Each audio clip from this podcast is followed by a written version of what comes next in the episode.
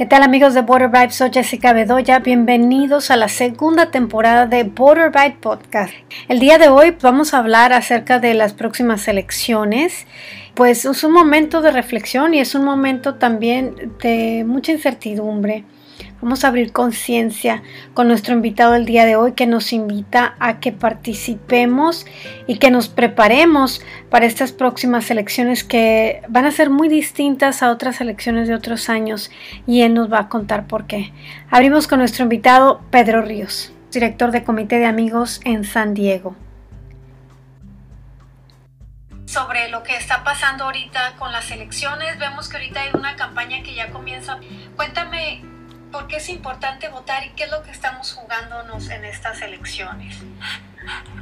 Sí, mira, muy interesantemente, estas elecciones eh, creo que representan lo que es un enfrentamiento en cuanto a, a las tendencias políticas de una época que quizás esté terminando, lo que es la época de neoliberalismo, representado por ambos partidos, incluyendo el Partido Republicano ya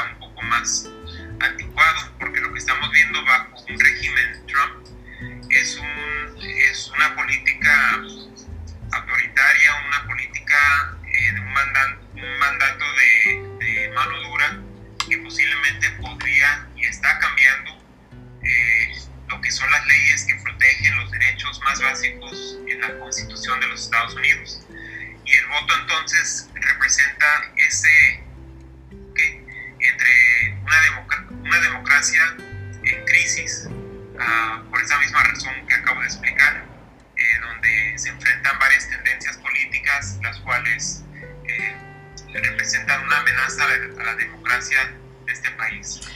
En lo que viene para California, eh, igual como hablamos sobre, bueno, con lo que se ha platicado en el pasado sobre el censo, California está a riesgo de perder una, un puesto de la Cámara Baja eh, por el simple hecho de que, de que no muchas personas, no todas las personas que se deberían de haber registrado bajo el censo lo hicieron.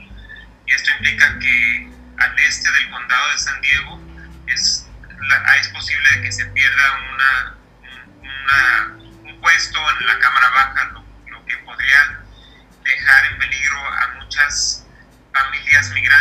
muchas familias latinas, una representación verdadera. Y pues ese es algo del riesgo que se está mirando en este momento. Eh, ¿Hay algunas fechas importantes eh, que tenemos que tener en cuenta? Para, para votar, eh, el, el, voto es el 3 de noviembre y por lo regular lo que muchos de nosotros decimos es que hay que tener un plan A, un plan B plan C. El plan A sería ya tener todo listo tan pronto como el 20 de octubre, por si especialmente como muchas personas van a estar votando por correo, si hay un problema con, eh, con, la correspondencia que se esté enviando, a asegurar de que, de que lo que esté enviando para votar no vaya a llegar tarde.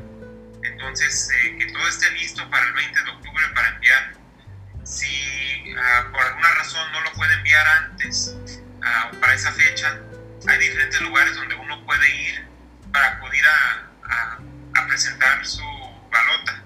Y esto sería importante también como un plan B. Y finalmente un plan C sería eh, el día del 3 de noviembre entregar su balota en los lugares donde se tiene que entregar para asegurarse que no llegue tarde y se vaya a registrar comparado a las otras elecciones, ¿cuáles, ¿qué anticipas? ¿Que van a salir más latinos a votar? ¿Crees que la pandemia va a tener algo que ver? ¿Cómo, cómo, cómo piensan ustedes? Yo creo que hay una, una falta de, de, experiencia en votar por correo. Entonces, eso va a ser un reto bastante importante para las personas quienes no lo han hecho en el pasado. También hay una falsa retórica de, costoso uh, ah, y esto es una idea que el mismo presidente Trump lo ha estado promoviendo, lo cual no es cierto, especialmente en el estado de California, donde se ha votado por correo ya por muchos años. Es un sistema bastante seguro, donde no hay, realmente casi no hay riesgo de que se eh, pueda perder eh, su voto. Entonces, eh, en ese sentido, uh, para las personas que no lo han hecho, que se informen desde antes para saber cuál es el proceso, que es un proceso bastante fácil para entonces entregar su balota. ¿Algo más que quieras agregar? ¿Hay alguna estadística o algo que predecir? En ese momento es bien difícil saber cuáles serán los resultados o cuántos latinos van a salir a votar, especialmente por esa dinámica de que hay muchos que no lo han hecho anteriormente.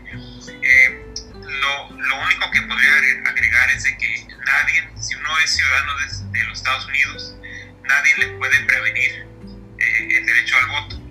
Ah, y especialmente porque se han visto eh, varios grupos de la extrema derecha que tienen el lujo de operar con violencia, que quieren parar a personas a votar, que esas personas no se pongan como un obstáculo para prevenir el voto de las personas que tienen derecho de votar de este país. Entonces todavía hay tiempo para registrarse, la mejor manera sería por correo y si no, pues este, en persona, ¿verdad? Así es. Así es, ya cuando, cuando sea la fecha de, para votar, lo más seguro es que uno ya lo haya hecho desde antes, como, como el 20 de octubre, es una buena fecha para tener en mente para ir a para entregar su balota, especialmente si lo está haciendo por correo. Agradecemos a Pedro Ríos, director de Comité Amigos en San Diego, por su valiosa información. Algunos datos interesantes son 32 millones de latinos elegibles para votar. Es el segmento de mayor crecimiento en Estados Unidos, pero no todos están registrados. Hay que registrarse para votar. Aquí en California la fecha límite para registrarse es octubre 19. Recordemos que las elecciones son en noviembre 3. Así es que hay que utilizar ese poder que da tu voz. Estamos a 34 días de la elección donde no solo la silla del presidente está en juego, sino escaños en Washington y algunas leyes que podrían impactar nuestro futuro. Gracias por acompañarnos en el episodio 17 de la segunda temporada. Hasta la próxima, que hay más sorpresas. Soy Jessica Bedoya. Vibra en alto.